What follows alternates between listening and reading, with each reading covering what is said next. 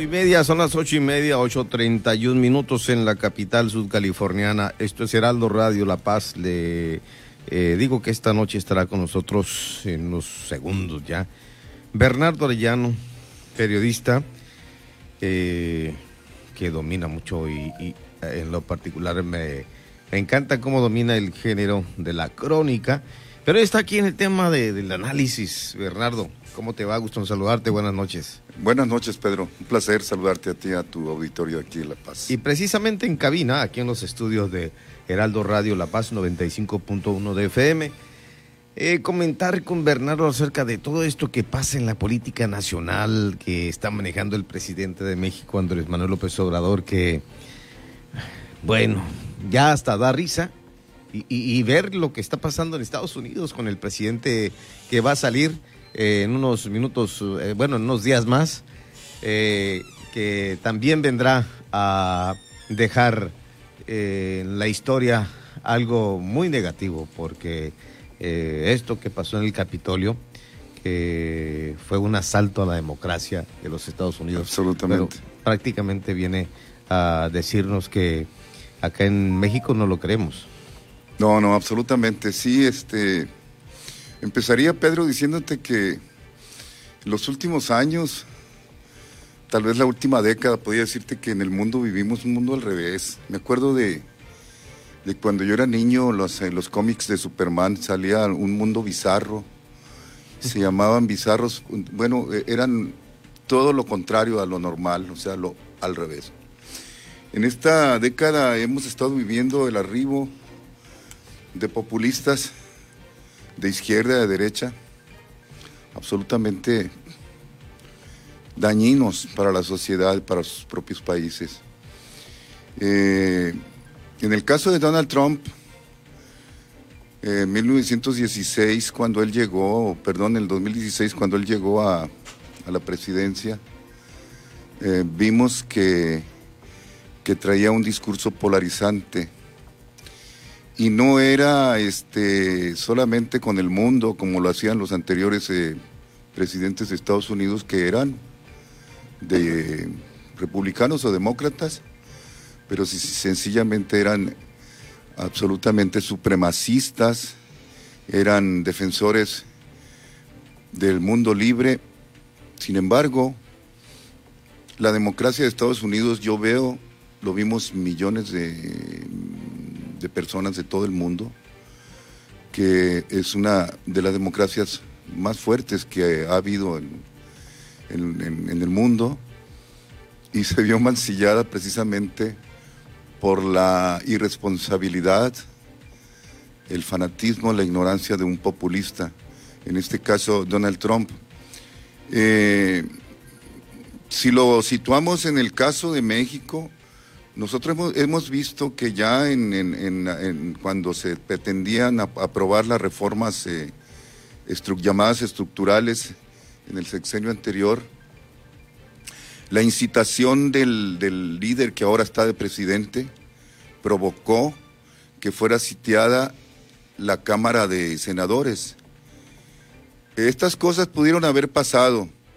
Han sucedido cosas eh, importantes en el Congreso Nacional, las, últimas tomas de protesta, de ahí se derivó la necesidad de que los informes fueran entregados y ya no antes que fuera la, parafernalia y, todo el, el aparato de un eh, del día del presidente, ya eso pasó. Sin embargo, esto que pasó en Estados Unidos, Pedro, considero que es incluso preocupante para México por la forma en que como actuó el presidente López Obrador. Y te digo por qué. Eh, en primer lugar, en lugar de No hubo reconocimiento. no, no, en lugar como todos los jefes de Estado que, que hablaron en favor de la democracia y de las instituciones, este hombre lo único que dijo que le quitaron, que no está de acuerdo que le quiten la libertad de expresión a, a Donald Trump. O sea, este hombre no tiene quien lo aconseje en la política exterior, o si lo aconseja una persona inteligente como Marcelo, no le hace caso. No, es lo que te iba a decir. O, hay quienes sí lo aconsejan, hay asesores, y él definitivamente no toma lo que le Hace lo contrario. Por ejemplo, lo del líder de Wikileaks, de, esta persona que, que, que, que espió, que, que, afro, que, que hizo un agravio a la seguridad de los Estados Unidos, le ofrece al siguiente día, este, ¿cómo se llama? Le ofrece asilo político.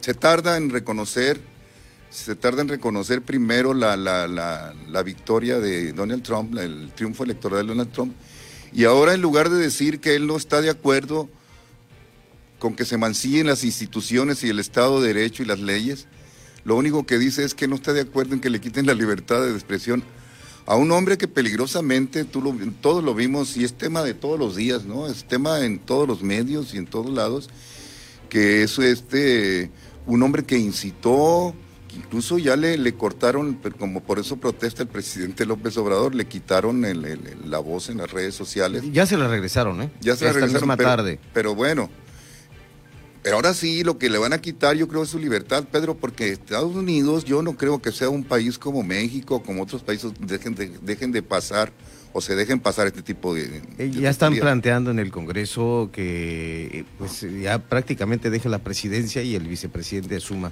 su responsabilidad para entregarle a Joe Biden precisamente esta eh, oportunidad que le está dando el pueblo de Estados Unidos. Sí, claro que sí, pero hay algo más todavía, lo que dice la, la, legisladora Pelosi, ¿no? Este, finalmente hay delito allí, hay una incitación a la violencia y es muy grave porque es el presidente de México. Hay, hay una enmienda que se llama, creo la 24, la 26, están hablando de ella. La 25. La 25.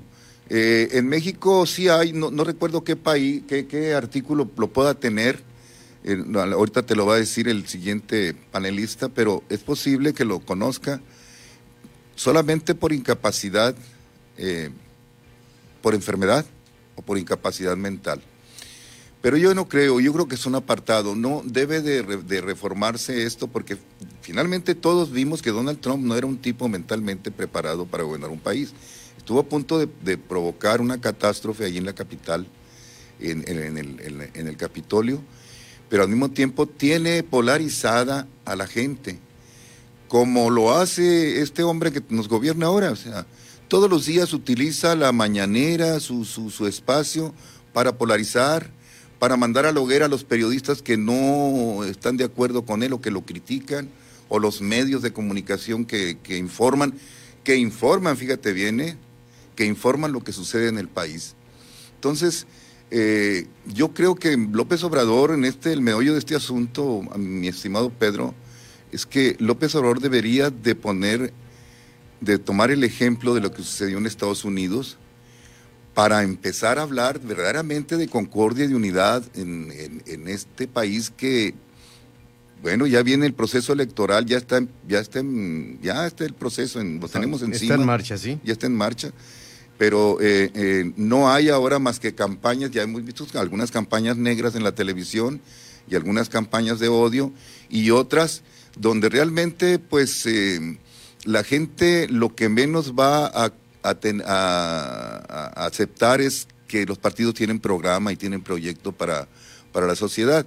Hay un desencanto, yo pienso y estoy convencido que con la alianza electoral que hay entre tres fuerzas políticas, el Congreso Nacional ya no va a ser, incluso ni siquiera va a tener oportunidad de hacer lo que pasó ah, en el 2018, que no ganó la mayoría absoluta, pero la hizo con diputados del Verde, del PT y del Encuentro Social.